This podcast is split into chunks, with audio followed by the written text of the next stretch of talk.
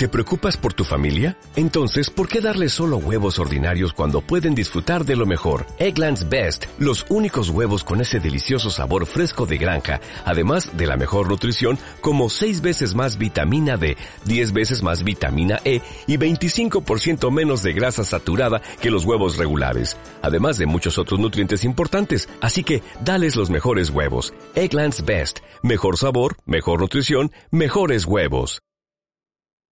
Hace un par de años aparecía una nueva plataforma para podcast que empezó siendo una plataforma para audios cortos y desde el móvil y poco a poco ha ido creciendo y afianzándose con ciertas funcionalidades que le diferencian del resto de competidores.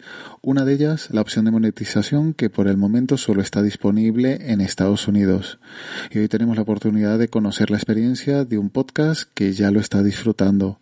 Además, descubrirás este podcast sobre tecnología, actualidad y otras cosas.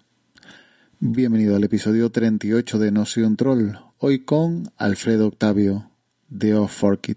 Comenzamos.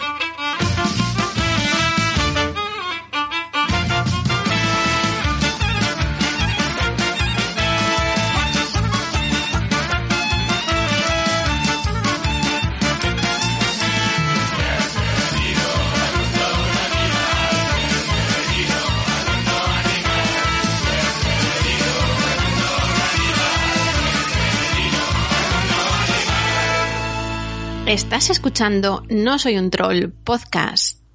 Bienvenido al episodio 38 de No Soy un Troll. Yo soy Agustín, soy Verdugo789 en Twitter y volvemos con una entrevista con Alberto Octavio, parte integrante de Off en la que descubrirás un podcast de tecnología y muy variado que acaba de cumplir un año y además poder conocer la experiencia que tienen publicando en Anchor, que no es nada nuevo, pero sí saber cómo funciona o cómo implementa la publicidad o los sponsors en sus opciones de monetización. Quédate y descúbrelo con nosotros. Nos ha escuchado el sheriff Romero en el Motel Bates. Ha corrido la voz en el pueblo de que nos hemos casado. Y un amigo nos ha ofrecido la mejor mesa de su restaurante. Invita a la casa. Lo siento, no creo que pueda. Y también sabe de nosotros la mismísima Jessica Jones. Invita a la casa. ¿Por qué? Parece que te hayan matado al perro. El señor Billy Ocean es un gran amigo del programa. Pero asegúrate de que ganen, porque esos tíos generalmente pierden. Y cuando pierden, invita a la casa. Van a ganar mucho. ¿Cuánto? 500. Y por supuesto, somos habituales en el pub Garrison, cuartel general de los Peaky Blinders. ¿Creéis? La casa invita a lo que te pida. Harry dice que invita a la casa. ¿Eres puta? Si no, te has equivocado de bar. ¿Y tú? ¿Te apuntas a escucharnos esta temporada? Invita a la casa, cada 15 días, en vuestros mejores podcatchers y players. Bienvenido, Alfredo. Gracias. Alfredo Octavio es uno de los ahora cuatro co-hosts titulares de Oforkit. Eh, para quien no conozca, podría decir que es un podcast de actualidad, sobre todo de tecnología. Pero es que sería quedarse muy corto porque tocáis temas muy variados, sois bastante eclécticos. Eh, cuando tú hablas con alguien y le dices, tengo un podcast, ¿cómo se lo describes o, o cómo se lo explicas? Yo le digo que el podcast está en la intersección de tecnología y cultura. Okay. Eh, eso es un poco lo que tenemos. Hablamos de muchos temas culturales, algunos de actualidad, hablamos de series, hablamos de música mucho, y algunos de no actualidad, hablamos de temas filosóficos, hablamos de, cantidad de cosas. Y los tres que estamos ahí, la nueva host es distinta por suerte, eh, tenemos mucha relación con la tecnología, en particular con el mundo de Apple, computadoras, iPhones, sobre todo, ¿no? Eh, y entonces tocamos mucho ese tema, cada vez que hay noticias de Apple es algo que, que está en, nuestro, en nuestra cosa, pero definitivamente no hay una regla de cuáles son los temas, los temas son cualquier cosa que le interese a cualquiera de nosotros, ese tema se va a tocar. No, es muy personal porque habláis de la dieta de, de Jorge, de, Jorge eh, los viajes, idas, venidas, eh, chanchullos que hace Jaime. De Star Wars, hablamos muchísimo de Star Wars. Sí, el, el último de Navidad muy bueno. que, a Jorge, que a Jorge no le gusta y no quiere seguir participando. Entonces, bueno, ahí tenemos la, la personalización. Sí, es algo muy personal y, y no tenemos reglas. La verdad, lo que hemos dicho es, si alguien lo quiere tocar, que lo toque. Lo peor que puede pasar es que solo esa persona le interesa y entonces hace un monólogo y los demás nos quedamos callados. Rara vez pasa eso. No, rara vez. Eh, estando Jaime de por, vía, por medio, menos. Eh, nada, eh, también aparte de actualidad o tecnología, sí que es un, un podcast, o por lo menos para mí, muy divertido. Y además del formato podcast, hay la opción de disfrutarlo en, en directo, antes a través de Hangouts, ahora a través de, de StreamYard, pero bueno, en YouTube. Eh, ¿Por qué lo hacéis en directo? ¿Qué os ofrece esa emisión o qué os puede aportar? Sí, la, la, idea era que ya estábamos viéndonos en audio, ¿no? Eso empezó en la época del podcast anterior de donde venimos Jorge, Jaime y yo, que se llamaba Robot. Eh, eh, nosotros ya nos veíamos en audio, lo hacíamos en Hangouts on Air, de hecho, eh, ya lo hacíamos ahí y, y ya hacíamos la cosa del video. Entonces nosotros dijimos, bueno, ¿por qué no ponerlo en YouTube a ver qué pasa? Y lo que pasa, y, nuestra visión es que lo que se ve en YouTube es la grabación del podcast. ¿no? Después hay una edición donde partes pueden ser cortadas, donde hay cambios, y eso es distinto. Para mí es distinto el audio que sale que lo que se ve en YouTube. En YouTube es la grabación, es como si estuvieras en la grabación de un, de un disco y vas a ver todas las tomas que hacen, pero en el disco al final hay una sola toma ¿no? de, de esa canción. Y lo que encontramos en YouTube que nos hizo continuar, creo yo, es el chat en el chat, los que nos están oyendo en vivo pueden hablar con nosotros escribiéndonos, ¿no? En, un chat en vivo que nosotros leemos. Inclusive ahora en StreamYard podemos poner algunos de esos comentarios eh, como en el, en el tercio abajo de la pantalla, ¿ok? Como comentarios en vivo, ¿no? Y eso lo hace bastante dinámico y a mí ese engagement me encanta y muchas veces nos ha torcido la, la discusión, ¿no? Porque estamos discutiendo nosotros de una manera, eh, por ejemplo, un tema de medicina, que no sabemos nada y viene una persona está en el chat que es doctora y nos dice, miren, no, las cosas son así. Entonces, bueno, eso nos desvía y nos hace cambiar la discusión y hacerle un poco más... Eh, caso a, al que sabe, ¿no? Y el chat ha sido súper apasionante, de verdad que ha sido una cosa de para mí, yo ahorita no podría entender eh, no hacerlo con el chat. No hacerlo en directo, sí. No hacerlo, bueno, en directo, hacerlo en directo no es tal, pero sí el chat eh, para vosotros os aporta mucho. Muchísimo, muchísimo. Como, bien, como decías tú, eh, Forkit nace de un, de un fork, de, un fork. de, un, de una separación de, del otro podcast, Robot, que aún sigue en activo. Eh, antes de Robot tenías experiencia en podcast eh, como podcaster. No, para mí yo escuchaba podcast, pero yo no había tenido ninguna experiencia de podcast. Mi única experiencia de podcast es que una vez fui a Tweet eh, de Leo Laporte eh, como, como oyente. ¿no? O sea, fui a, a, a un tweet, el, el, el, el, de los domingos principal, yo estaba en California, me acerqué a Petaluma, allá había escrito el email y todo, me senté en la audiencia y después del que terminó el podcast, pero todavía transmitiendo en vivo, eh, yo me acerqué a Leo Laporte y me senté y él me hizo unas preguntas sobre Venezuela y Chávez y Maduro y todo. Y me de los fest que usan ellos. Esa era toda mi experiencia en podcast. En Robot que estaba, lo empezamos Guillermo Amador y Julio Hepp. Guillermo tenía mucha experiencia en podcast. Había estado haciendo un podcast que se llama las 5 de la mañana, que eran cinco canciones que él tocaba todas las mañanas, bueno, creo que era nada más en semana. Eh, era una, una, semanal, sí. Y entonces yo sabía que él tenía un, un pod, que sabía hacer podcast y entonces lo empezamos a hacer. Cuando lo empezamos a hacer, una de las cosas que pasó fue que Guillermo viajó a Orlando y entonces la única manera que él tiene de hacer el podcast es hacerle caso a un amigo. Ese amigo resultó ser Jaime, que fue entonces nuestro cuarto host. Y la otra cosa que pasaba es que Guillermo tardaba mucho en editarlo porque estaba ocupado en un montón de otras cosas. Y yo un día le dije, bueno, qué tan difícil es eso de editar y el medio me enseñó y de ahí en adelante yo empecé a editar Robot y ahora edito Fork y lo hago de una manera que sale al día siguiente grabado, ¿no? de manera que, que tengamos más tiempo para hacer follow-up, para tener engagement con la audiencia y poder comentar sobre, ese, sobre esas cosas que pasan. Sí, recuerdo la, la entrada de, de Jaime. Sí, en el sexto, séptimo episodio, sí, sí. sí. Y, y, la verdad que fue fundamental porque le cambió un poco. Éramos, estamos aprendiendo y los primeros episodios de Robot son horribles. Okay. Y estábamos aprendiendo mucho y lo, y, y, habíamos hecho como muchos cambios y Jaime trastocó todo eso y lo hizo mucho más dinámico, ¿no? Después entró Jorge, que es otro venezolano, amigo de Jaime y de Guillermo, que está en Chile Y Jorge también le dio otro matiz, otro cambio, pero además nos dio una manera de asentarnos en el sentido que Jorge, Jaime y yo rara vez faltábamos. Guillermo, como dije, tenía muchas ocupaciones, después se mudó a California y Julio, entre su familia y sus ocupaciones, faltaba mucho. Y entonces esto hacía que había un grupo de tres que más o menos siempre estaba, a veces éramos cuatro y algunas veces éramos cinco, pero al menos tres siempre estábamos. Cuando Jaime se mudó a, a España, teníamos Guillermo en California y, Jaime en España y pueden entrar en timeanddate.com y averiguar que no hay ninguna hora a la que podemos grabar un podcast que sea decente para ambos y que ambos puedan y no sé qué.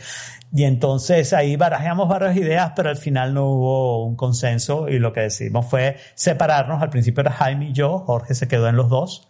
Okay, pero Jorge en algún momento decidió que era mejor tener uno solo y se quedó. Y Carlos, que era un host nuevo, Carlos y Ricardo entraron justamente en este momento porque yo pensé, si vamos a hacer los podcasts, hay espacio para más hosts y es bueno que los haya porque lo que tú no quieres es que se quede una sola persona, ¿no? no claro. Un host que es una discusión entre varias personas, que esté uno solo, pues puede hacerlo muy difícil, sobre todo que es improvisado, ¿no? Eh, entonces ahí metimos a Ricardo, que era un amigo de, de, Jorge en Chile, y a Carlos Granier, que es un amigo de, de todos, creo, pero mío, un amigo de muchos, muchos años. Y, y, Carlos no puede grabar a las 5 de la tarde hora de Miami, él vive aquí cerca mío en Miami, eh, pero entonces él lo que hace es que está en, en, la, en el chat de los hosts en Telegram eh, y discute las cosas y discute los programas y nos manda temas y nos manda cosas que un, es un aporte chévere. Eh, es una muy buena persona para tener ahí. y nació Forkit ahí, nació Forkit de eso, de que Jaime se fue y necesitábamos algo y es un fork, entonces eh, se llamó Oh Ese juego de palabras es muy de Jaime, no sé si fue idea de él, pero es que me... Totalmente, totalmente idea sí. No sé qué hosting teníais en, en Robot, pero cuando decidís emprender esta aventura en NoForkit, eh, la elección del hosting fue mm, fue premeditada. Pasaros a Anchor, conocíais Anchor, os llamaba la atención Anchor, ¿por qué Anchor o por qué esa elección?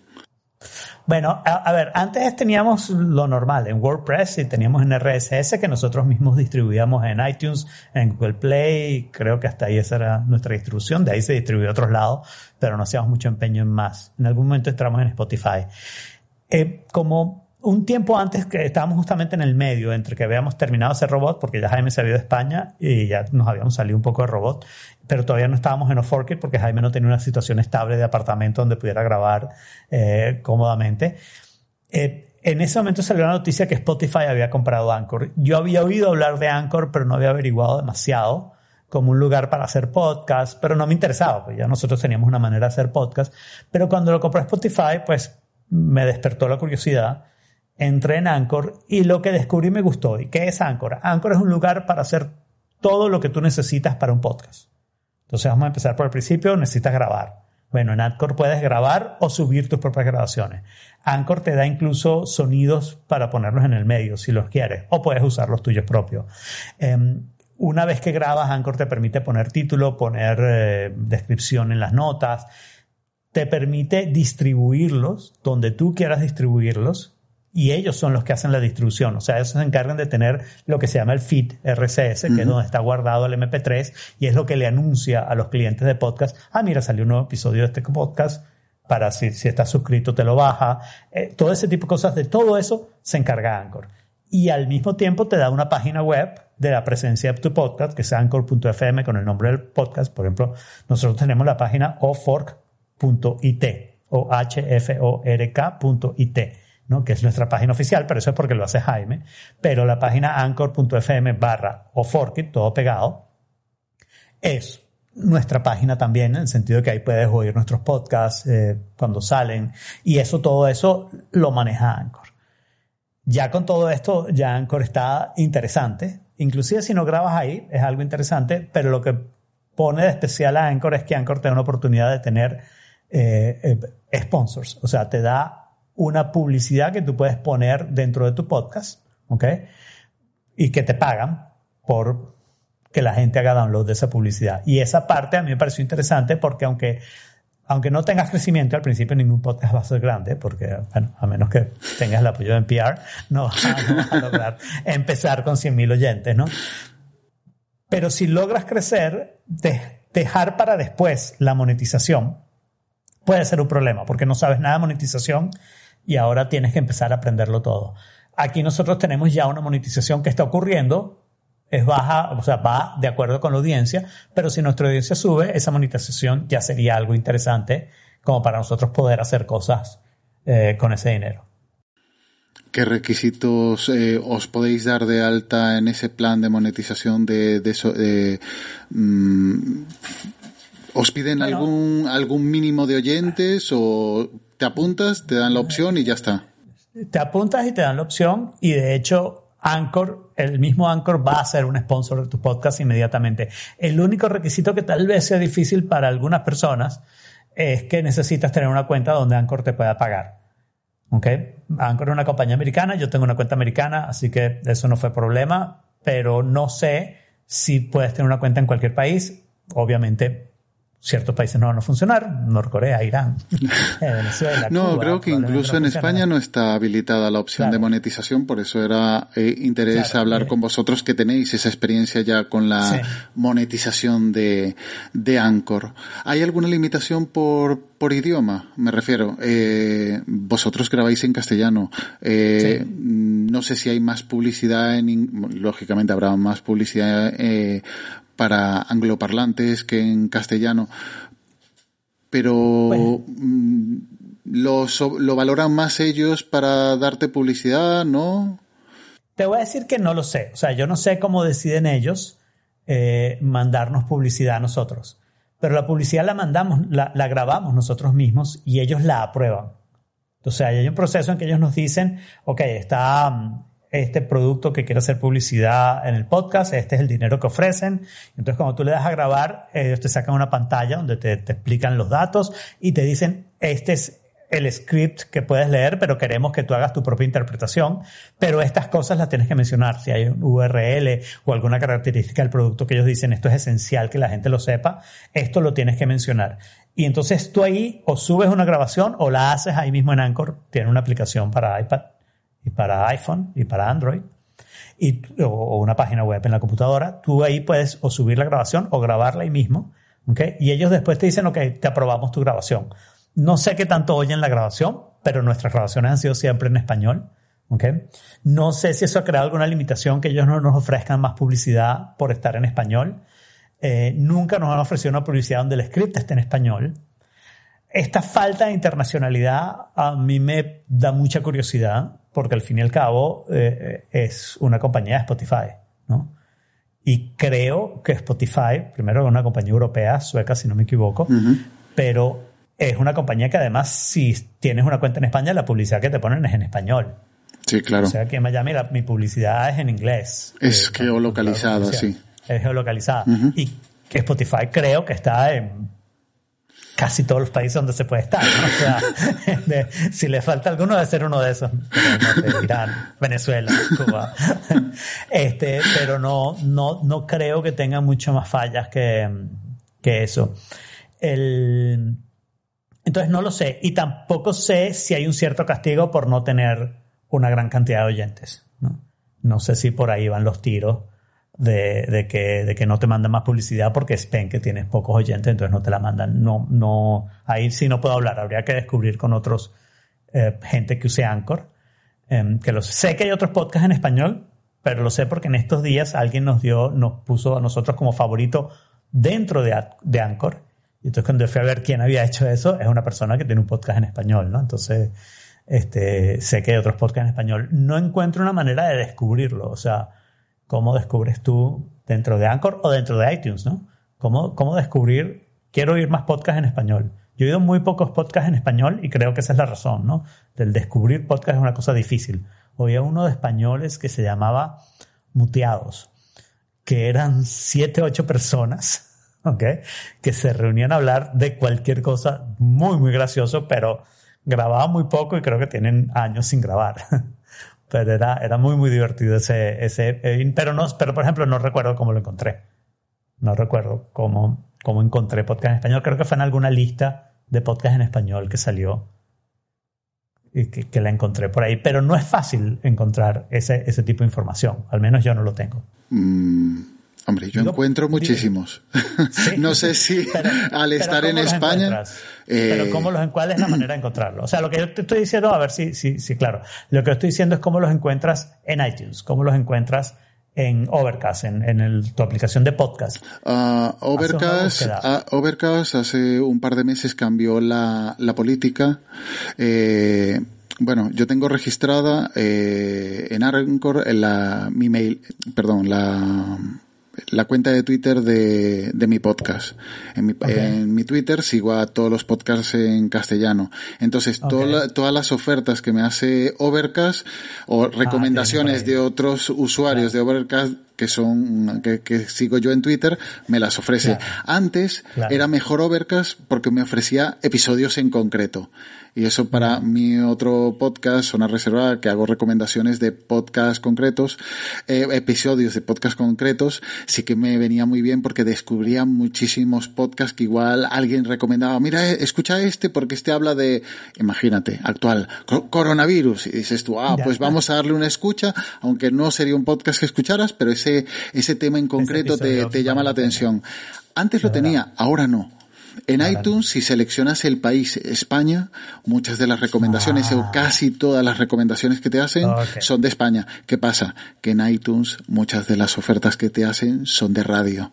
Los podcasts los tiene un poquito marginados. Además, eh, las recomendaciones de, de, iTunes son bastante malas, porque igual te recomiendan un podcast que hace eh, 10 años era muy bueno, estaba en la cresta de la ola, pero han dejado de grabar hace nueve años y te lo sigue recomendando. Porque tiene muchos downloads y le da mucho peso a eso. Pero yo creo que sí, hay, hay, hay ese problema. O sea, a mí me gustaría encontrar una manera, y voy a quedarme dentro de Anchor porque ese es el, el tema de la pregunta, ¿no? Sería bueno que dentro de Anchor encontráramos podcasts en español hechos en Anchor, ¿ok? Y creáramos como un submundo, así fuera fuera de la, de la tutoría de Anchor, poder mencionar otros podcasts como, eh, mira, estos también los hacen en Anchor, así que somos amigos y, y creamos como una especie de red nosotros mismos, ¿no? Para darnos a conocer. Por la simple idea del que el que oye un podcast en español, tal vez quiere oír otro podcast en español, ¿no? O sea, Hubo... muy simplista, pero eh. Eh, cuando empezó a aparecer Anchor, que empezó a coger un poquito así de, de, de relevancia, sí que eh, en, en, España, por ejemplo, crearon un canal de, de Telegram entonces todos los que iban creando un podcast lo ponían ahí, hacían un poquito de spam, había un directorio de podcasts hechos en Anchor de, de, esa, de esos participantes. ¿Qué pasa? Que mm, hubo un boom al principio que todo el mundo creaba Anchor por esta facilidad de grabar en el móvil. Yo te envío una pregunta, tú la incluyes en tu podcast y me respondes. Entonces era muy dinámico, pero fue perdiendo esa, ese dinamismo, esas emisoras que había antes o no sé cómo le llamaban fue perdiendo esa, esa funcionalidad y fue cogiendo más relevancia a la parte de podcast más serios, más completos, más eh, así más organizados. Y entiendo que fue relacionado ya con la parte de vendérselo a Spotify, entonces buscaban ya un contenido más concreto y no algo tan eh, eso, casual de, enviarte un audio en cualquier momento preguntándote cualquier cosa aleatoria y que tú respondieras. Mm, eh, ese es lo, eh, mi único conocimiento así de un, entre comillas, directorio de podcast en castellano de, de Anchor, en castellano, ¿eh? Es decir, que había gente igual de Argentina o de eh, mm, países latinoamericanos o incluso algún americano que estaba ahí. Pero bueno, mm, ya te digo, fue al principio, fue, hubo un boom ahí y después como que eso. Sí. Mm. iTunes y Anchor se tienen que dar cuenta que Miami es una ciudad latinoamericana. Que cuando estemos en Miami, pues ponemos su podcast en español. eh, decías, eh, em, llevamos un rato hablando y ya aparte de, las cosas que te pueda preguntar o cosas que, em, que vayamos a hablar, ya la hemos hablado. Como te decía antes, Spreaker eh, es la, la, plataforma sí que conozco de que está insertando publicidad. Lo hace de manera geolocalizada y la hace de manera... Automática al principio, bueno, el podcaster lo elige al principio, al final, incluso en el medio, de alguna manera selecciona. Eh, tú me estabas comentando que, que Anchor, en la publicidad no es estática, no es que pongas un anuncio, sino que dependiendo el momento en que descargues el audio, la publicidad va a ser como la vigente y puedes programar para que haya varios anuncios, eh, mm, aunque ahora mismo no tengas ese, ese patrocinador, ese sponsor, en un futuro lo puedes tener y ya tienes programado el audio para que así sea. Exacto. Anchor te, te exige un poco que tú pongas tu, subas a, la plataforma Anchor tu podcast en pedazos. Y en el medio de esos pedazos pongas los espacios para el sponsor. Entonces yo, por ejemplo, tengo dos musiquitas, una musiquita como de fin de espacio y otra musiquita de principio de espacio, que la escogí justamente que si no hay nada en el medio, pues pega, creo, bastante bien. No sé, alguien me podrá criticar por eso, pero en mi opinión pega bien. Y si hay algo en el medio, bueno, hay una musiquita antes y una musiquita después, como para separarlo del contenido, ¿no? Tú puedes poner también sponsors al principio y al final, pero el, el que hace la publicidad, o sea, el que, el que está pagando para, para aparecer en tu podcast, puede decir yo no quiero estar al principio o al final y muchos lo hacen. Yo decidí que yo no quería publicidad al principio y al final. Entonces, todos los episodios de Oforkit, yo soy el que lo edito, por eso digo que yo decidí, ¿no? Todos los episodios de Oforkit tienen al menos dos sponsors. Hay algunos que tienen hasta tres, pero todos tienen dos sponsors, ¿no? Nosotros tenemos secciones. La primera es follow-up, que hablamos de las cosas que hemos hablado antes. Y después viene una parte donde hablamos de links y de mini tópicos. Y después tenemos un tópico como principal de, del episodio. Y entre cada una de esas secciones entonces hay un sponsor. Yo estoy poniendo esos sponsors, a pesar de que en este momento tenemos un solo sponsor que, es el mismo Anchor. Ese es el único que lo está lleno. Entonces, si ustedes bajan un podcast del, de hace un año, empezamos más o menos hace un año, esta semana justamente, estamos en semana de cumpleaños. Eh, si ustedes pasan un, un, un, podcast de hace un año, el sponsor que van a oír es el sponsor de hoy. ¿Okay?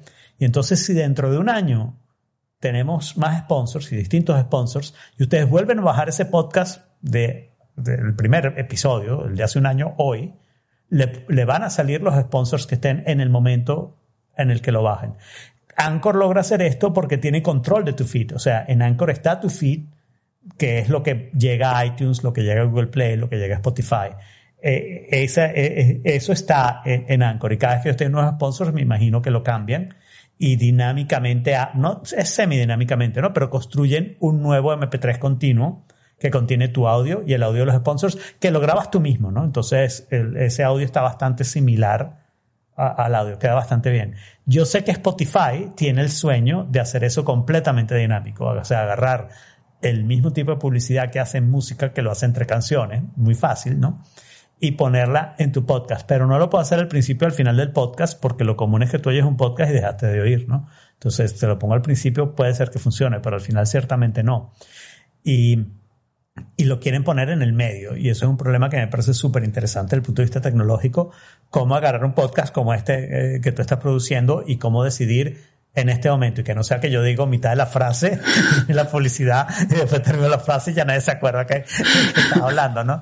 Tiene que ser bastante inteligente y me parece difícil, me parece difícil hacerlo con seres humanos, eh, aunque un método de crowdsourcing podría funcionar, pero lo que me parece interesante es si logran hacerlo de verdad con algún tipo de inteligencia artificial que decida estos son los momentos en que cambiamos de tópico y qué tan dependiente va a ser eso del lenguaje, del tipo de podcast que tenga, etcétera, etcétera. ¿no? De repente, al final lo que te van a exigir es que pongas una cierta música en el momento donde aceptas el sponsor y ellos lo sustituyen por, por el sponsor. No sé qué van a hacer, pero eso sería muy dentro de Spotify. Anchor tiene la ventaja de que los sponsors que están en Anchor salen en el podcast que tú oyes en iTunes o el que oyes en Pocket Cast o el que oyes en Overcast o el que oyes en Spotify o el que oyes en Stitcher, donde tú quieras que oigas mi podcast, ese podcast va a salir con los sponsors que, que Anchor tenga en el momento en que lo bajaste, ¿no?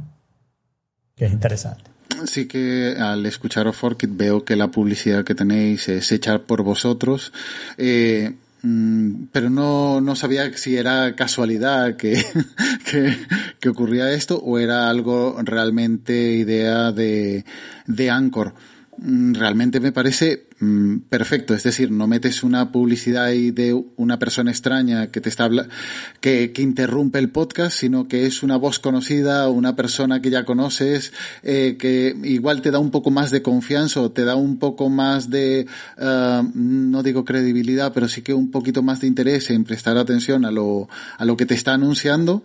Mm, y pues es interesante para el patrocinador porque mm, ya hay un vínculo entre el oyente y el podcaster y eso que le diga va a tener más eh, atractivo o va a tener más, eh, no sé cómo se dice, eh, rentabilizar esa, ese anuncio.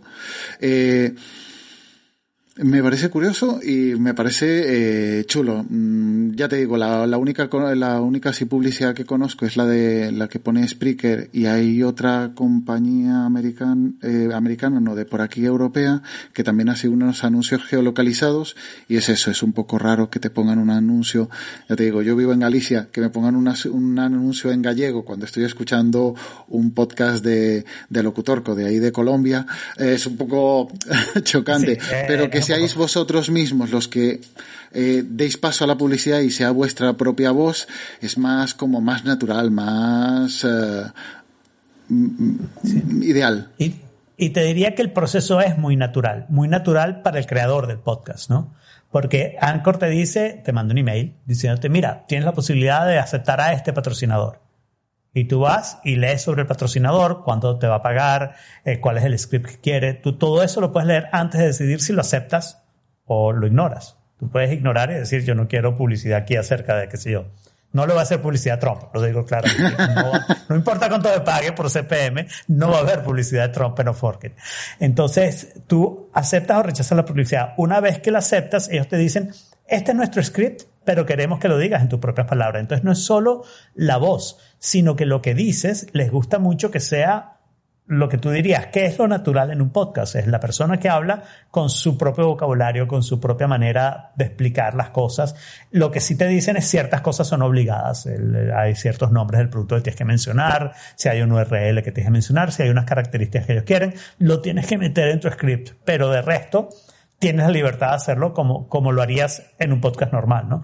Y, y el problema del podcasting para mí siempre ha sido ese, el problema es monetizar el podcasting, pero el problema del podcasting no hay ninguno, es perfecto, el podcasting es maravilloso, pero el problema de monetizar el podcasting es tratar de buscar tus propios clientes. Y tienes el obstáculo de decirle qué es un podcast, por qué es tu podcast, Después tienes el obstáculo de tú decidir qué es lo que vas a decir sobre el producto, eh, tratar de explicarle a él de alguna manera eh, cuánto está obteniendo él si no obtiene ventas. Pues, bueno, puede poner un código y entonces si alguien le compra con ese código, sabes que, que, fue él.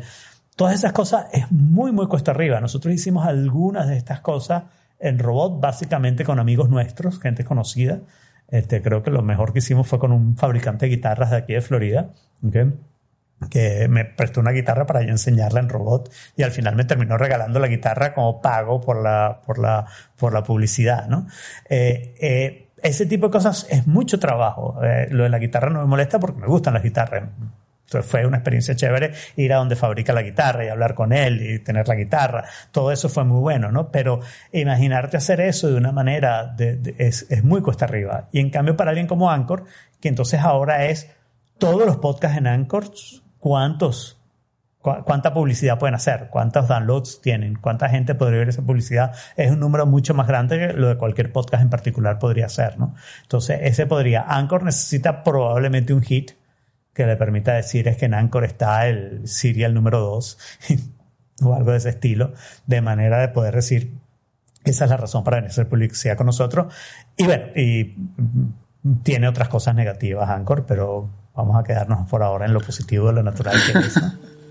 Hablabas de, de, que ya en el anuncio te dicen el, el pago, la, la, cantidad que te pagarían. ¿En qué márgenes se mueven? ¿La, ¿La, publicidad o cómo te la, te la pueden medir?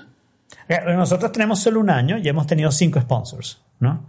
Y estos sponsors han estado todos entre 10 y 20 dólares CPM, ¿no? Eso es cost per mil, eh, que es costo por mil.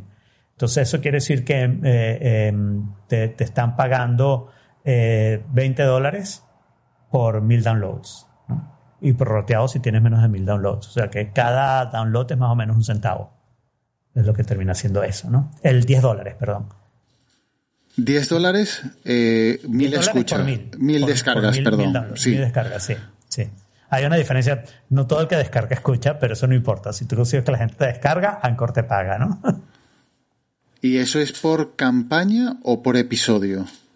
Me refiero. Eh, claro. pero eso es lo bueno. Ah, bueno, Ellos claro. ese Sí, CPM sí, sí. Y se queda ahí hasta que Claro, ellos decidan claro, la campaña claro. se acabó. Entonces, el, el ejemplo de Anchor, Anchor paga 10 por CPM, nos lo ha estado pagando continuamente este año. Entonces, cualquier episodio que alguien se descargue de, lleva al menos ese centavo que, que nosotros lo, lo- lo ganamos. La otra cosa que me atrae mucho, esto no lo dije antes y me parece muy importante, es que uno de los problemas que yo tuve serios en Robot fue conseguir unas estadísticas que fueran confiables.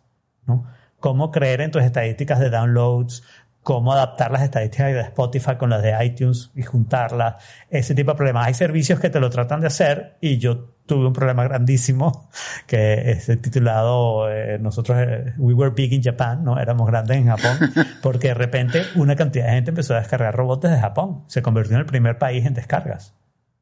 Y al final yo decidí que eso había sido un error del sistema que nos manejaba las estadísticas. El hecho de que Anchor te esté pagando por descarga le da una obligación a Anchor de decidir realmente que hiciste o no la descarga, ¿no? Que la descarga existió o no y de dónde salió y de tenerla muy bien controlada, ¿no? Porque no quieren ninguna de las dos cosas, no quieren ni pagarte de más ni pagarte de menos y que tú lo descubras y digas, mira, te- tengan un juicio de por medio, ¿no? Entonces, creo que hace que las, que las estadísticas de Anchor sean muy, muy confiables. Y yo he estado usando mucho esas estadísticas para ver cómo vamos creciendo, cómo va el podcast, de- dó- dónde nos están oyendo. Me burlo, por ejemplo, nosotros somos un host, eh, eh, fuimos, hasta hace dos semanas éramos un host aquí en Estados Unidos, uno en España y otro en Chile. Y Estados Unidos es el país que tiene más escuchas, ¿no? Digo, esos son todos míos. Por supuesto, porque yo soy el que estoy en Estados Unidos. Eso es mentira, pero es una buena broma, ¿no? Ahora somos dos en Estados Unidos, así que voy a tener que dividir, pero todavía Florida es el estado que más, que más baja, así que voy a seguir con la, son todos míos. Bueno, lo de Japón que debió de ser algo mm, relacionado con alguno de los eh, podcatcher, porque sí que muchos podcasts que he escuchado, sí que hubo una época ahí que parecía que Japón estaba intentando todos eh, aprender castellano, porque descargaban mucho podcast en, en castellano. Entonces, más bien entiendo que es o un IP que, que estaba descargando los audios o que Claro. gestionaba la descarga y lo reconocía como, como de allí, Como entiendo. O un bot que estaba haciendo descargas, Sí. no lo sé, ahí más bien es, creo que es algo así más mm, error de, de, de, mm, de informática que realmente descargas o interés o algo así. Claro. Eh, Estoy de acuerdo contigo. El problema es que el sistema de estadística se pasó varios meses mostrándonos eso y después nos mostró una caída enorme cuando Japón desapareció. ¿no? Y entonces yo decía, esto, eso no es lo lógico, eso, no, eso, eso me hace desconfiar de las estadísticas. ¿Cómo sé yo que las otras estadísticas no tienen esos mismos problemas? Suponte el caso del bot, que me parece un tema súper interesante. Yo podría poner un bot en Amazon e invertir dinero para descargar y sacar la cuenta si eso me cuesta menos de un centavo por descarga y ganarme el centavo de Anchor. Bueno, Anchor tendría un interés en descubrirme y decir estas descargas son falsas para, para no pagármelas, ¿no? Mientras que otros sistemas de estadística evidentemente no les importa demasiado, ¿no? Mm, claro, ahí eh, antes decías que ellos tenían, mm, para pagarte a ti, tenían que tener unos datos confiables, pero también para cobrar. Ellos le están cobrando a un, mm, a un patrocinador, a un sponsor que está pagando por unas descargas y pueden ser ficticias y realmente su anuncio nadie lo ha escuchado, No, pero él ha sí. hecho su aporte. Es decir, que tanto por un lado por el otro, a ellos les interesa que em, no que las, cueda- que las cuentas cuadren, pero sí que sean más o menos eh, mm, reales. Y controladas. Claro, claro, claro. Eh, sí que eh, creo que eh, lo de las descargas o eh, la, la- medir las audiencias, creo que mm, entiendo que en podcast de americanos el debate está también Sí, aquí en, sí. en España, que es donde yo me suelo escuchar. Claro, todo el mundo se preocupa por eso porque eso es lo que realmente va a dar ah, un, un valor a la hora de, de, mm, vender eh, publicidad. En Estados Unidos, eh, ¿tú tienes eh, más conocimiento? ¿Has escuchado podcasts estadounidenses que han llegado a alguna idea o, o que sepan algo más? Bueno, la mayoría de los podcasts tratan de controlarlo porque esa es la manera en lo que dicen el, el, el, lo, lo, que dicta cuánto van a cobrar al final, ¿no? Y tienen que tener un sistema bastante controlado. La mayoría de los podcasts que yo escucho usan un sistema de una compañía que se llama Midroll, ¿ok? Midroll, que básicamente sí. lo que hace es que les da anunciantes a estos podcasts pero les pide ciertas cosas para ellos controlar la cantidad de descargas. Entonces ellos saben, Midroll tiene una manera de medir cuántas descargas están haciendo esos podcasts, ¿no? Pero no tienen el control absoluto, así que sería bastante más fácil. Eh, probablemente al final tienes un control, ¿no? Porque tú sabes que si 10.000 personas te oyen, bueno, probablemente unas 100 irían a visitar tu página y les das un link con algún URL especial, así que lo sabes. Y, y, y si das un código y hacen la compra, sabes que vienen de ahí. Ese tipo de cosas lo hacen mucho. Midroll lo hace mucho probablemente para controlar ese tipo de cosas. Lo que digo es que Anchor no tiene ese problema, ¿no? Anchor tiene la ventaja de decir, yo soy el que controla el feed, yo sé exactamente cuáles son las descargas, cuáles son los IP, cuáles son todas las cosas para averiguar y, hacer cualquier deducción de investigación que tenga que hacer. ¿no? Eso es una gran ventaja de Anchor. Si hay, aquí hay además un problema porque los grandes directorios, por llamarlos de alguna manera, que son el de Apple y el de Spotify, me gusta poner a Google Play ahí como para decir que es tercero, pero vamos a estar claros que no, no existe. Y creo que Stitcher tampoco. Creo que estos son los dos grandes, ¿no? Están ahora enfrascados en una discusión de cuál va a ser el más grande y, cuál se va a imponer. Y Apple tiene la desventaja que para Apple los podcasts no son dinero, ni, ni van a ser dinero nunca, vamos a estar claros. No importa lo que hagan, nunca va, va, va a significar una cantidad eh, para Apple que tiene unos negocios mucho más grandes que Spotify, incluyendo uno es comparable a Spotify con, con Apple Music, ¿no? El, eh, entonces, estos dos directorios han estado sacando estadísticas de su segmento. Yo ni siquiera he entrado en las de, no sé si puedo entrar en las de, en las de Forkit, pero muchos podcasters han estado ahora tratando de tratar de unir esas dos estadísticas y de pensar cómo se compaginan esas dos estadísticas y qué quiere decir acerca de mi resultado final del cual yo de repente sé menos, ¿no? Porque Apple controla su feed y sabe dónde se descargó, quién se descargó y, cómo se está usando, ¿no? Entonces, Apple tiene mucho control sobre devices y Spotify también, dentro de la gente que oye Spotify, ¿no? Entonces, eso es interesante, eh, esa, esa discusión de las estadísticas, porque al final está en el centro de algo muy interesante, que es que uno paga por publicidad, pero no sabes por qué está pagando, ¿no? Porque las descargas no son que te oyen y que te oigan tampoco quiere decir que, nadie te haya hecho ningún caso, ¿no? Y esta es publicidad como la de antes, ¿no? Alguien ponía una pancarta en la autopista o una publicidad en televisión y la gente lo veía, pero tú no sabías que alguien hacía clic en la, en la pancarta para ir a tu producto, que alguien se paraba a los 100 metros y se metía en una tienda a comprar tu producto. Eso no tenías mucha manera de comprobarlo, ¿no? Tenías una idea porque mientras más pancartas ponías, tus ventas subían, tal vez, pero era una idea nada más, ¿no? Y en podcast pasa mucho eso, ¿no? Que, tú pones la publicidad y cuál es la relación entre, entre esa parte, por ejemplo, el hecho de que seamos nosotros los que le damos la publicidad.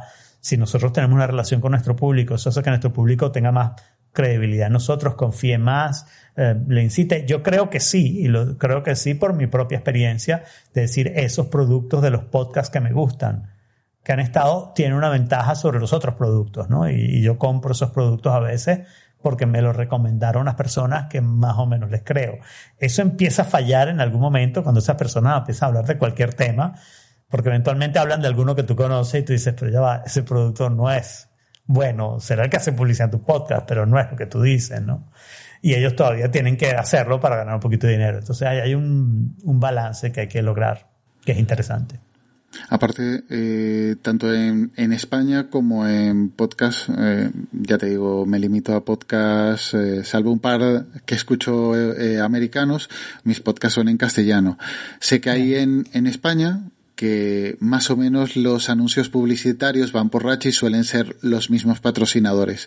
Escuchando Puro Mac, mm, también tenían publicidad, solían ser los mismos patrocinadores. Es decir, estar escuchando te pongo una exageración, 100 podcasts, eh, o del, del, mismo podcast, 100 podcasts, y que en 100 episodios me vendas lo mismo, es un poco monótono. Mm, Entiendo que para ti te viene bien y no estoy en contra de eso.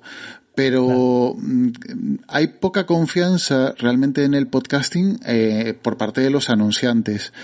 Eh, en Estados Unidos eh, también notáis eso, o en podcasts americanos lo notas, o realmente hay un poco más de confianza, un poco más de pluralidad, de, de variedad en esos anuncios. Lo que yo te diría es que eso ha estado evolucionando en el tiempo, ¿no? Te diría que en los inicios, Tweet, que es un, uno de los primeros podcasters y uno de los primeros podcasters que logró una cierta eh, popularidad y una cierta parte en anuncios, ellos contactan directamente a los anunciantes, ¿no? Entonces ese es un grupo que tiene sus propios anuncios donde yo creo que al principio había una gran confianza, sobre todo que, claro, era podcast de tecnología y los anunciantes eran de tecnología y, y una poca confianza. Sin embargo, creo que 10 años después, en un programa como Security Now, seguir oyendo el mismo anunciante durante 10 años, pues te hace muy poco. Ya lo compraste ya sabes todo, pero ¿qué más puedes saber nuevo? ¿Qué tanto puede haber renovación en una venta de colchones o de, o de, ¿cómo se llama? eh, eh, un producto de tecnología que, siempre es el mismo, el Canary o, o estos podcasts de, de, para aprender, podcast no, perdón, entonces estos cursos sobre, sobre tecnología para aprender tecnología que, que, es, que es uno de los patrocinadores siempre de Security Now, ¿ok? ¿Qué ventaja puedes saber en volverlo a oír cuando ya lo conoces, ya has ido al site, ya te has inscrito o no te has inscrito, pero ya has tomado la decisión, la decisión ya está tomada y seguirlo yendo? Midroll ha creado mucho ese mismo problema que tú dices de que todos los podcasts que tienen a Midroll como, como, como el, el, que le manda los anuncios, los anuncios terminan siendo lo mismo, ¿no? Y la diferencia que puede hacer la persona que lo lee es poco, o sea, los trajes de Indochino, ya no hay nada que yo no sepa. Yo podría hacer el anuncio de los trajes de Indochino y todavía no he comprado uno. Pero evidentemente ya tomé la decisión de que yo no necesito traje, ¿no? Entonces, eh, eh, eso se vuelve un problema y yo no creo que ese problema vaya a mejorar hasta que no haya más proveedores de anuncios que yo creo que Anchor debería ser un proveedor de anuncios menores. Y este es un tema que, que me parece importante y te digo, esto es lo negativo que yo le veo a Anchor. ¿Ok?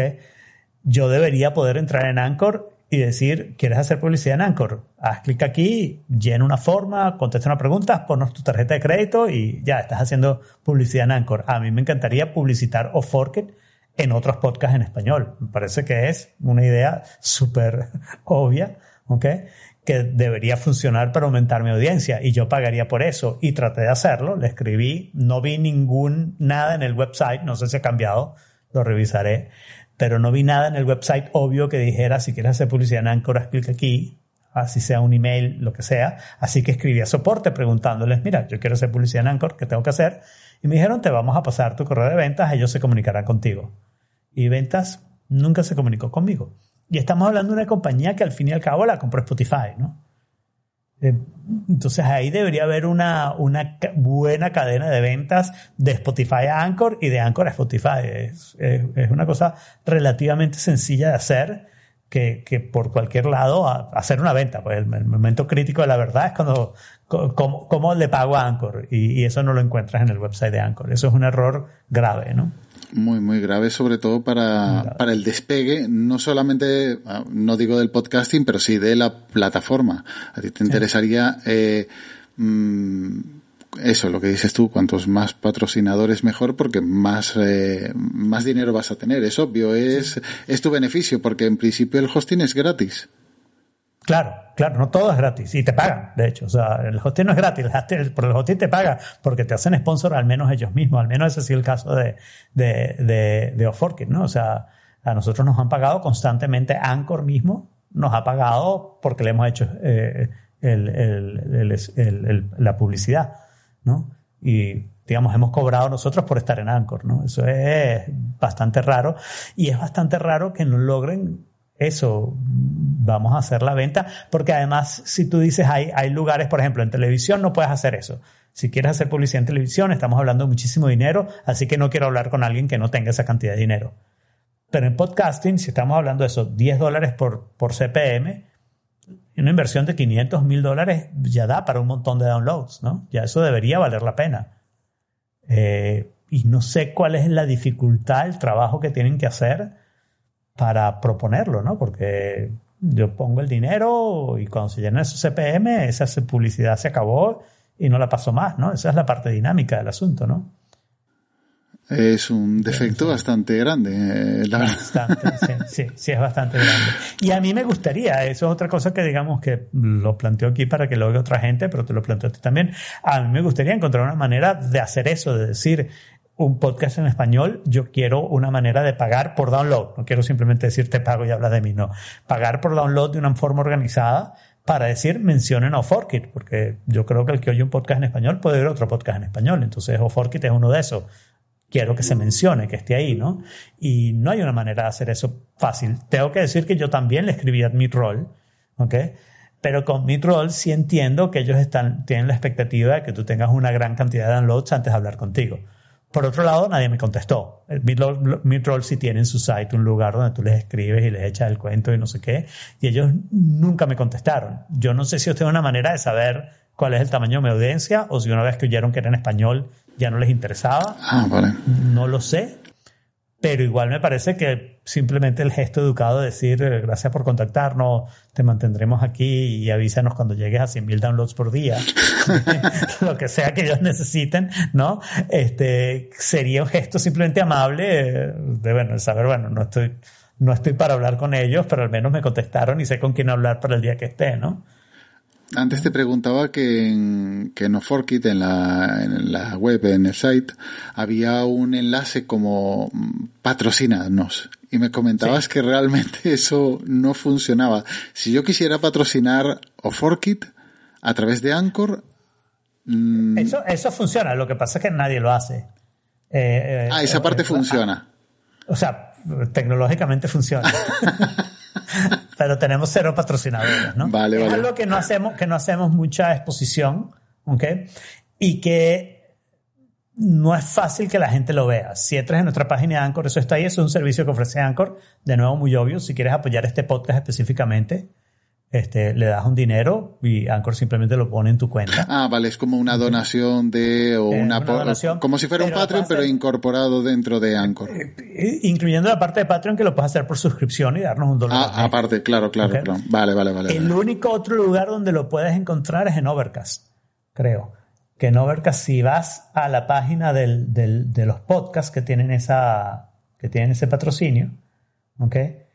Tú puedes encontrar, tienes que llegar a la página del podcast y puedes encontrar eh, un signito de dólar en una parte. No logro llegar a la, a la página. Dentro de Overcast. Sí, ya, ya te voy a decir dónde está. Ah, ahora no lo veo. Eh, bueno, si le, si le encuentro, pero en algún momento ellos tenían un signito de dólar que era simplemente un link a ese patrocinio, Para ese podcast en concreto. para ese podcast en concreto, sí.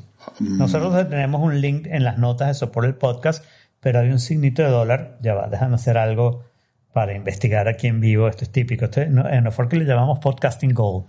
Hacer algo que no se puede oír. Sí, si haces play al episodio, Sí. en el- los iconos de abajo, eh, entre, entre el de información y el del medio, que es para cambiar por donde sale el audio, hay un signito de dólar que es un link a ese, a ese lugar, a esa Oh. página en Anchor donde nos puedes dar dinero. Entonces, eh, eh, eh, y eso es, me alegra mucho que, que, que Overcast ofrezca esa función, ¿no? Pero por otro lado, esos son los únicos dos lugares donde puedes ver que nos puedes patrocinar, ¿no? En, en la página de Anchor, que no es exactamente muy famosa. Bueno, en la página de Forky también lo puedes hacer, porque tenemos un link a ese mismo, y en ese play screen de, de Overcast, donde puedes verlo. Eso es interesante. Y Overcast lo hace con cualquier link de soporte que descubra, ¿no? Overcast hace una cantidad de cosas por el. A mí me encanta Overcast. Soy un fan de Overcast y de Marco Oigo TP. La otra cosa que hace Overcast que me encanta es que dice cuándo sale el podcast. Si el podcast es regular, ¿ok? Él lo dice. Entonces en, en, en por ejemplo, te dice que sale los miércoles. ¿Ok? Ah, Y sí, sí, yo- sí. y si yo fuera más preciso, te diría sale los miércoles en la mañana. Lo que pasa es que a veces sale los miércoles en la mañana y a veces en la tarde. Y, y si, y si no tienes la precisión, pero sales cada dos semanas, dice más o menos cada dos semanas. Y, y te da una idea de cuánto sale el podcast, lo cual es bueno cuando te vas a suscribir, saber a qué, eh, eh, a qué te estás comprometiendo más o menos, ¿no? No es mucho compromiso, te puedes suscribir inmediatamente después. Pero mejor no lo hagan. Tengan muchas, muchos aparatos bajando o Forkit y así contribuyen de una manera fácil. Lo único que veo en, en, esa opción de Overcast que en vuestro caso, entiendo que es con, con los que tengan Anchor, en vuestro caso, en vez de la estrellita de, favor, eh, de favorito, aparece en mi caso el euro para llevarme a la página de, de, de soporte de, de Anchor. Sí. Eh, lo que te decía yo de mi funcionalidad, que me, me, encantaba la funcionalidad de, de Overcast de que me recomendarían episodios, o Forkit nunca me lo habría recomendado, porque no hay esa opción de, claro, de favoriteo. La, no está, no, claro, ellos, eh, creo que ese cambio coincidió con el cambio que tú indicabas, eh, que mm, ahora vale, es vale, más vale, difícil hacer de favorito el episodio. Para hacer de favorito el episodio tienes que irte a la página de información. O Vale. En la página de Play. Claro, eh, pero ya no sería el episodio, sino que sería el podcast. Vale, Eso vale, vale, eh, vale. a- a- a- es lo que se quería decir. Yo creo que cuando le das favorito y estás haciéndole favorito al podcast, o al menos Overcast lo cuenta como, bueno, este podcast tiene un favorito. Pero tienes razón que ya no recomiendo episodios, lo cual estoy de acuerdo contigo, es una debilidad porque es chévere decir, mira, puede ser que el podcast este no te guste, pero este episodio te va a gustar. Y yo oigo podcasts con los que tengo ese problema. Te menciono dos en particular, creo que ambos son de la BBC, pero uno es Evil Genius, ¿no?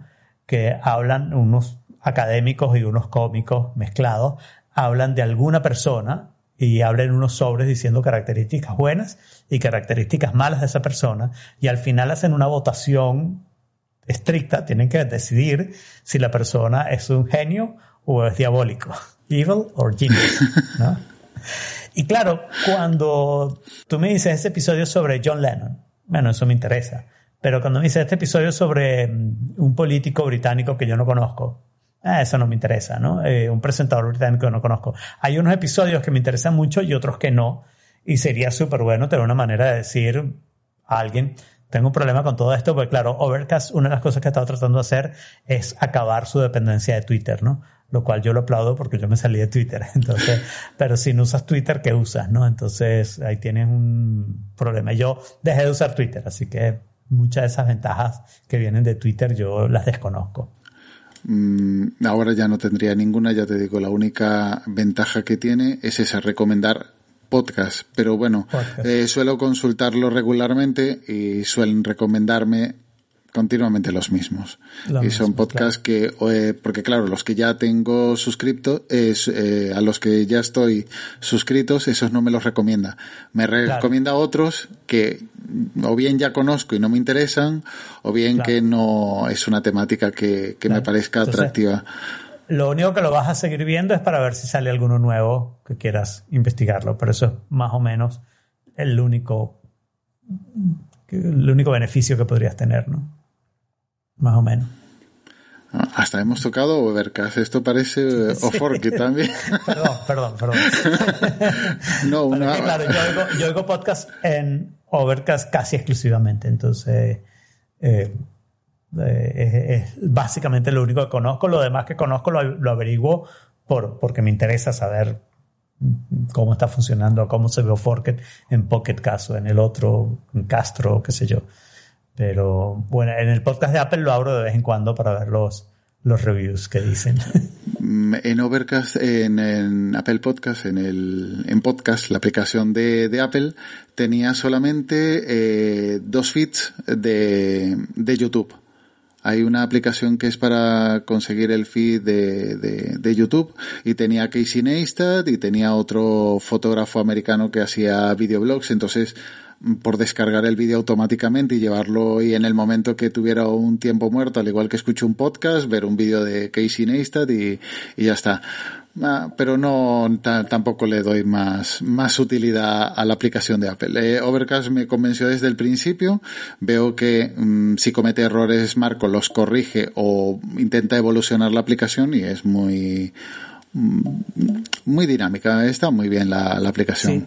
Y si oyes ATP, tienes la otra parte que es Marco hablando de los problemas que tiene con, con Overcast y de las cosas que hace con Overcast y, y, las críticas que le hacen los otros dos acerca de esos mismos problemas. Y, y, esa parte es interesante desde el punto de vista tecnológico, los problemas en los que se enfrenta y le parecen gravísimos. Y yo pienso, bueno, ah. la verdad es que no me importa mucho, pero está interesante la conversación, ¿no?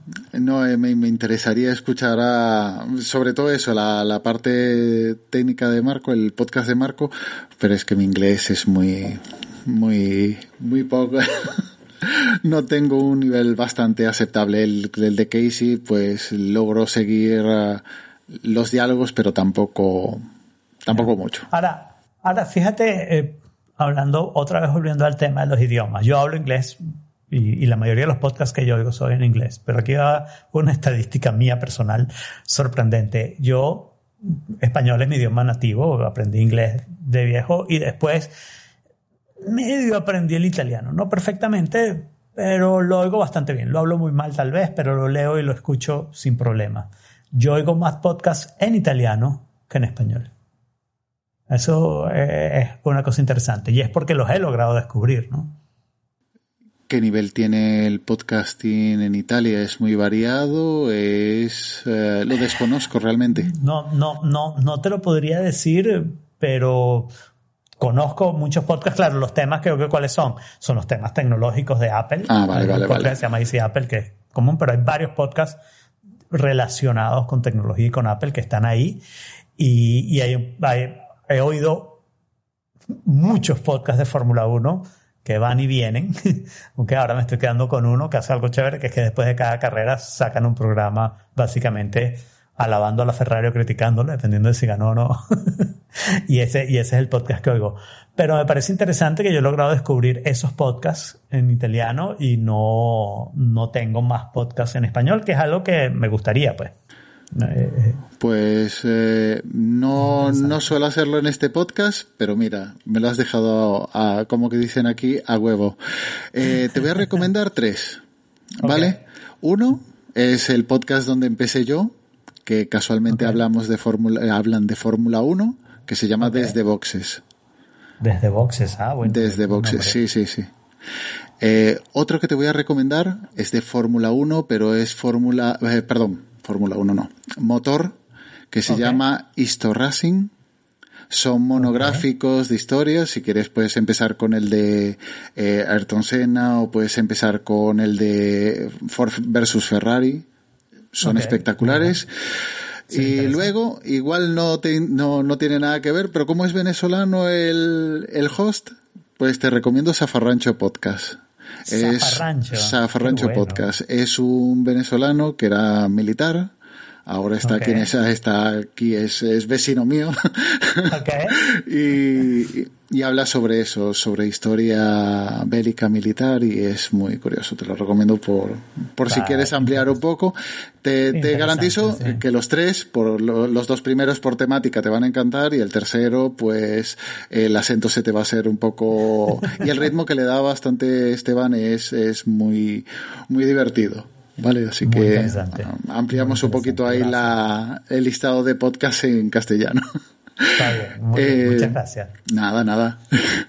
eh, algo negativo que quieras añadir, que igual no te he preguntado porque eso, eh, no tengo toda la perspectiva de Anchor, pero esa monetización de Anchor, aparte de eso, de dificultad de que pudieran tener patrocinadores en patrocinar o tú mismo de patrocinar otros podcasts, algún otro punto negativo o otro, otra ventaja que pueda tener que no te haya preguntado y que tengas ah, ahí. Yo te diría, se me ocurre algo negativo que es algo que lo hemos discutido mucho dentro de los socios Forkit y, es algo en lo que yo un poco como que me impuse y dije, no, vamos a hacerlo en Alcor y después vemos, es el hecho de que no tienes el control completo de tu podcast, ¿no?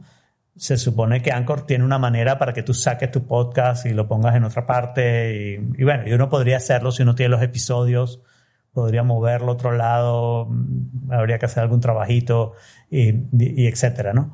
Pero...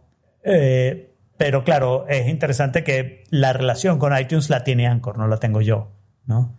La relación con Spotify la tiene Anchor, no la tengo yo. Eh, esa parte es, un es, es, una preocupación, ¿no? ¿Qué pasa si Anchor desaparece? ¿Y qué pasa si desaparece súbitamente y, y no logramos pasar las cosas? Yo creo que Para nosotros es menos problema porque contando con Jaime y con mi obsesión por los respaldos, creo que tenemos todos los materiales para, para poder eh, sacar los podcasts que necesitamos y, y moverlo a otro lado sin mucho problema, ¿no? Pero podría haber problemas con duplicación de feeds o pedirle a la gente que se vuelva a suscribir.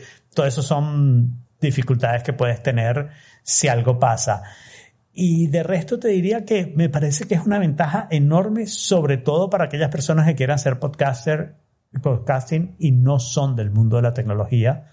Y por lo tanto, estas cosas como comprar un dominio les parece un misterio complicado y misterioso para no hablar de qué es un feed o crear una página en WordPress y no sé qué. Tú puedes entrar en, en Anchor y empezar a grabar y, y, y, y ver cómo va, ¿no? Y, con la monetización desde el día uno, ¿no? Esa, esa parte me parece sumamente positiva, ¿no? Sobre todo para esa persona, eh, como digo, una persona sin experiencia lo puede hacer en poco tiempo, ¿no? Mm, lástima que, ya te digo, en España creo que la monetización no está habilitada o activada. Eh, no sé si solamente estará en Estados Unidos, igual en, en Australia o por ahí, eh, países anglosajones. Eso lo voy a notar como otro problema, porque la verdad que no veo ninguna razón para que no puedan tener la monetización en, en cualquier lado, ¿no? O sea, a través de Spotify deberían poder pagar en cualquier país del mundo prácticamente. No entiendo por qué no lo hacen. Y te diría, y hay una preocupación. La preocupación anterior que dije de desaparece y no sé qué, bueno, estos defectos de Anchor, uno dice, bueno, de repente es señal de lo que Spotify va a hacer, es decir, ya resolvimos el otro problema, Anchor ya no es más, no necesitamos para nada, ¿no? Que Spotify no le está prestando atención a Anchor y Anchor está distraído en cosas de Spotify y no en cosas de Anchor. Eso podría ser un problemita para los que tenemos los podcasts en, en, en Anchor. ¿no? Pero yo en este momento haría otro podcast en Anchor sin pensarlo, tranquilamente lo haría. Pues muchísimas gracias por, por la charla. A, ver si seguro que toda esta información a la gente así que nos gusta el, el podcasting o saber un poquito más de, de, esas entrañas del podcasting, espero que haya resultado curioso o, por lo menos un poco interesante. Y, y, antes de terminar, transmitirte a ti, bueno, a ti, a, a, a ¿cómo se llama Colmenares? Eh, Marcela, eh, Que, sois los que estáis en Estados Unidos, eh, toda mi envidia y todo mi odio porque eh, si tenéis razón que Impossible Burger es mejor que Beyond Meat, eh, Beyond Meat la, la, acabo de probar eh, en el último mes dos veces y es espectacular. Entonces, no sé cómo puede estar de buena la Impossible Burger, pero ah, es un odio. Yo que no como carne, eh, en serio. Y otra cosa que no logra salir de Estados Unidos, eso no lo entiendo. John Meat ha logrado estar en todos los países y Impossible Burger no logra ah, producir eh, suficiente. No, eh, me dijo una, una compañera, otro podcast que igual te interesa, eh, Bacteriófagos, es una, una chica de aquí de Galicia, pero está en, en Suiza. Eh, le dije el mismo comentario, esto de que Impossible Burger decían que era, que decíais que era mejor que Beyond Meat, ah. y me dice que Impossible Burger no entra porque son eh, transgénicos, están hechos con productos ah, transgénicos. Entonces ya ahí es más difícil, entiendo, para entrar en la comunidad económica. bueno, en la Unión Europea. Eh, Dios, estoy viejo. Pues, pues sí, a ver si, si escucha esto Jaime, que pase por el Goico Grill, que también es una, una cadena de hamburguesas que creó un venezolano, ahora ya no es del venezolano, pero creada por un venezolano, y se puede elegir el tipo de carne que quieres y tienen la opción de, de Beyond Meat. Y nada, eso, la envidia que ya quedó ahí reflejado. Y nada, en serio, muchísimas gracias. Me hace ilusión hablar con vosotros, de seguiros desde Robot y desde el episodio 1 en No For Kid. Y, nada, muchísimas gracias. Y un saludo a, los otros tres cuartos de, de Off desde aquí. Está bien. Pues muchas gracias. Gracias. Si quieres contactar con nosotros, en Twitter somos nstroll-podcast, nuestra web no soy un troll.es y si quieres enviarnos tu promo o un saludo, nuestro correo no